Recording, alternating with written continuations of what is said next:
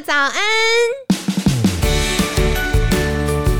您现在聆听的是凯西陪你吃早餐。本集节目由好时好时提供，每天十分钟陪你吃早餐，聊健康。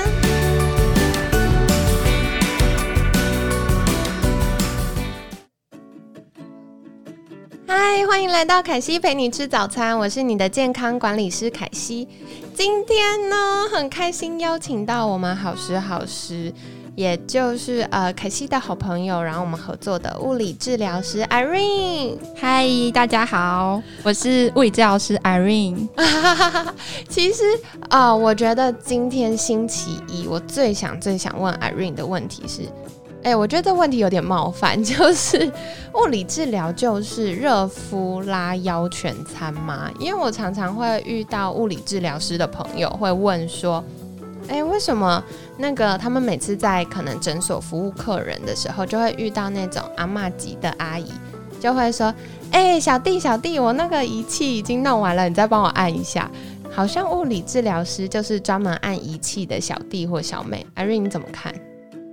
嗯，我觉得这个没有很 OK，因为这就是踩到物理治疗师的痛点啦。为什么呢？嗯，因为物理治疗其实不是说像只有仪器治疗这么简单。就是虽然我们在一般的医院或者是诊所常看到的就是电敷、诶电疗、热敷，然后可能拉腰、拉脖子之类的，但是其实物理治疗能做的事情还有很多。哦，对啊，像是我们可能从出生到呃临终都需要物理治疗的介入或者是帮忙哦，这么酷啊！我觉得大人的部分比较容易想象，因为可能听众或包含凯西自己也常常会有请物疗物理治疗师协助的部分。可是刚刚说到出生，所以小宝宝也会有物理治疗师可以协助的地方吗？有啊，当然有，因为像可能有时候出生或者是。呃，宝宝他会有一个发展的历程，像是我们比较常听到的是七坐八爬九伏站。那有时候你可能就是，嗯，宝宝就是怎么样，就是到了七个月了，或者是八个月、九个月，他就是怎么样都不会坐，或者是不会就是呃跪着爬，只能就是趴在地上这样，很像小海豹前进。对啊，那可能就是如果他没有办法就是跪着这样子，四只脚这样子。爬的话，那可能是他上肢肌力比较不够，或者是他肚子比较没力气，他撑不起来。那这时候呢，我们就要找物理治疗师来评估说是什么问题，然后再帮忙就是小朋友跟教导爸爸妈妈怎么样协助，就是小孩子去做到就是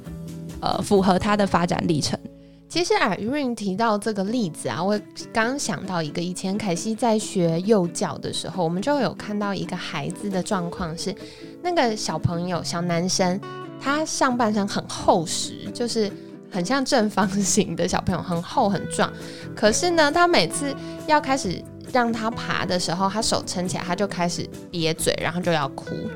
然后我们就想说，为什么他都不爬呢？后来有物理治疗师介入的时候，才发现，哦，原来是因为他很壮，然后他身体很多肌肉，所以他上半身其实很重。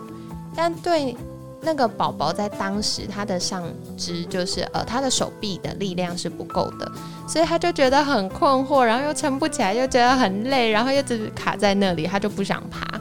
那后来物理治疗师其实用个非常简单方法，他就把一个厚厚的抱枕放在宝宝的胸下，帮助他支撑他的上半身，然后宝宝的手就慢慢比较有力气，所以他就开始让他呃练习，开始爬，然后练习他的腿，开始踢踢踢，他后来就比较能够哎用就是四肢 手跟脚来开始爬行这样子。对啊，这真这个这个动作很难形容，很难形容，但真的好可爱，就看宝宝在那个进步的过程。嗯，对啊，就是看着小孩子就是成长，然后可能陪着爸爸妈妈就是一起跟小孩子成长，然后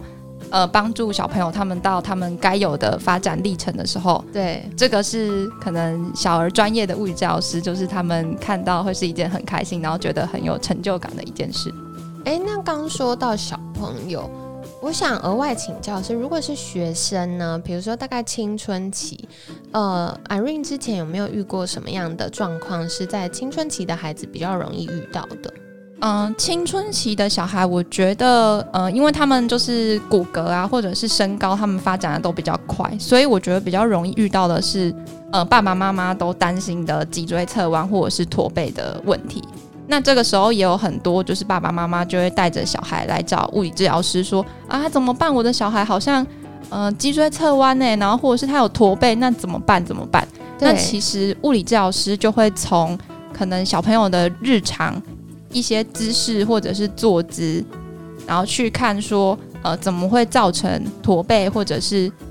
脊椎侧弯，然后借由评估，然后再教呃小孩子或者是爸爸妈妈要怎么就是做日常的训练运动，或者是日常的姿势矫正来改善脊椎侧弯或驼背的问题。哦。哇，好有趣哦！的确，因为像嗯，可惜自己在成长的过程中，有一段时间，你知道，就是青春期都很喜欢黏在妈妈身上，就东靠西靠。然后后来，呃，有一阵子就发现，呃，会膝盖容易生长痛，或者是呃，就发现哎，脊椎有一点点开始侧弯。所以后来物理治疗师也请我做了一些练习。哦，我还想到一个，有些女生会觉得 O 型腿不漂亮。所以，呃，在青春期的时候，我也有遇过我的朋友，他的物理治疗师就请他做一些，就是可能呃训练大腿内侧肌力的运动，对不对？嗯，然后就可以改善 O 型腿。对啊，就是很多其实物理治疗的介入都可以帮忙啦。因为刚刚讲到脊椎侧弯跟驼背，其实我小时候也有，就是去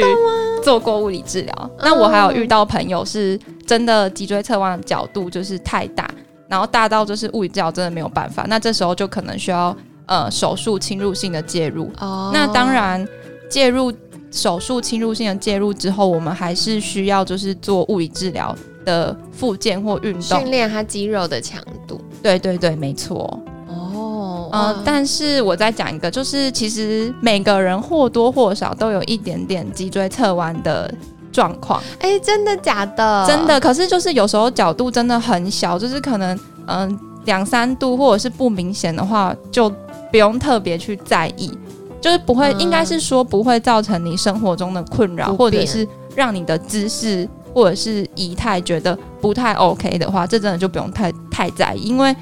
嗯，我相信现在十个人里面有九个人，甚至可能每十个人都。会多少有一点点脊椎侧弯的问题？哇，比例这么高，将近九成呢。对，就是嗯，你要说他真的有办法到全部就是符合我们一开始是真的蛮难的，因为有时候你可能稍微嗯往坐的时候往右边靠一点点，往左边靠一点点，或者是呃我稍微手撑着这样子，其实就都会有影响。而且我觉得还有很常见，就比如说侧睡或者是翘脚，这是惯性了。他可能就是很长的时间都是诶侧右边，或者都翘脚翘左脚或什么。然后我也有遇到朋友就说，诶，那我都翘右脚，我是不是应该左脚翘回来，它就可以平衡？物理治疗师觉得呢？嗯，其实是这样子没错啦，就是你我们还是会说，就是你可能偶尔还是要两边交换，让它平衡一下。哦，可是如果是已经歪掉的脊椎，它就不是这样子翘翘脚就可以平衡回来的，对不对？哦，对啊，当然是，而且因为有时候就是虽然这样讲没错，可是还是要经过就是专业的治疗师评估，不然就是可能你呃已经习惯翘右边，结果你又自己翘左边，但是你又翘的好像不太正确，导致就是越来越严重，变成本来一个。小弧度变成有好几个弧度，那也很糟糕。对，因为可能我们惯性觉得要翘回来，想象说那个凹掉的弧度可以再平衡回来，但没想到它凹了另外一个地方。对，没错。啊，好啦好啦，如果在听我们 podcast 的朋友在翘脚的话，赶快把脚放下哦。其实我最近有发现一件事情，就是我在训练自己不要翘脚。因为呃翘脚的话会让骨盆不正嘛，那骨盆位置不对的时候容易堆积局部脂肪，所以我就想要训练自己不要翘脚，可不要翘脚又觉得搭捷运，特别有时候女生穿裙子脚开开不好看，我就训练大腿内夹，就没想到大腿内夹之后就是这么简单的事情，但每天做每天做，似乎大腿也瘦了一点点，意外的发现，哇哦！对啊，好哦，所以今天非常感谢 Irene 的分享。哎，物理治疗师还是一个很有趣，然后又很专业的呃职业啦。所以听众朋友们在遇到物理治疗师的时候，也可以多请教他们的意见和想法，但别忘了要保持礼貌喽。那今天感谢嗯 Irene 的分享，每天十分钟，健康好轻松。感谢陪你吃早餐，我们下次见喽，拜拜。拜拜。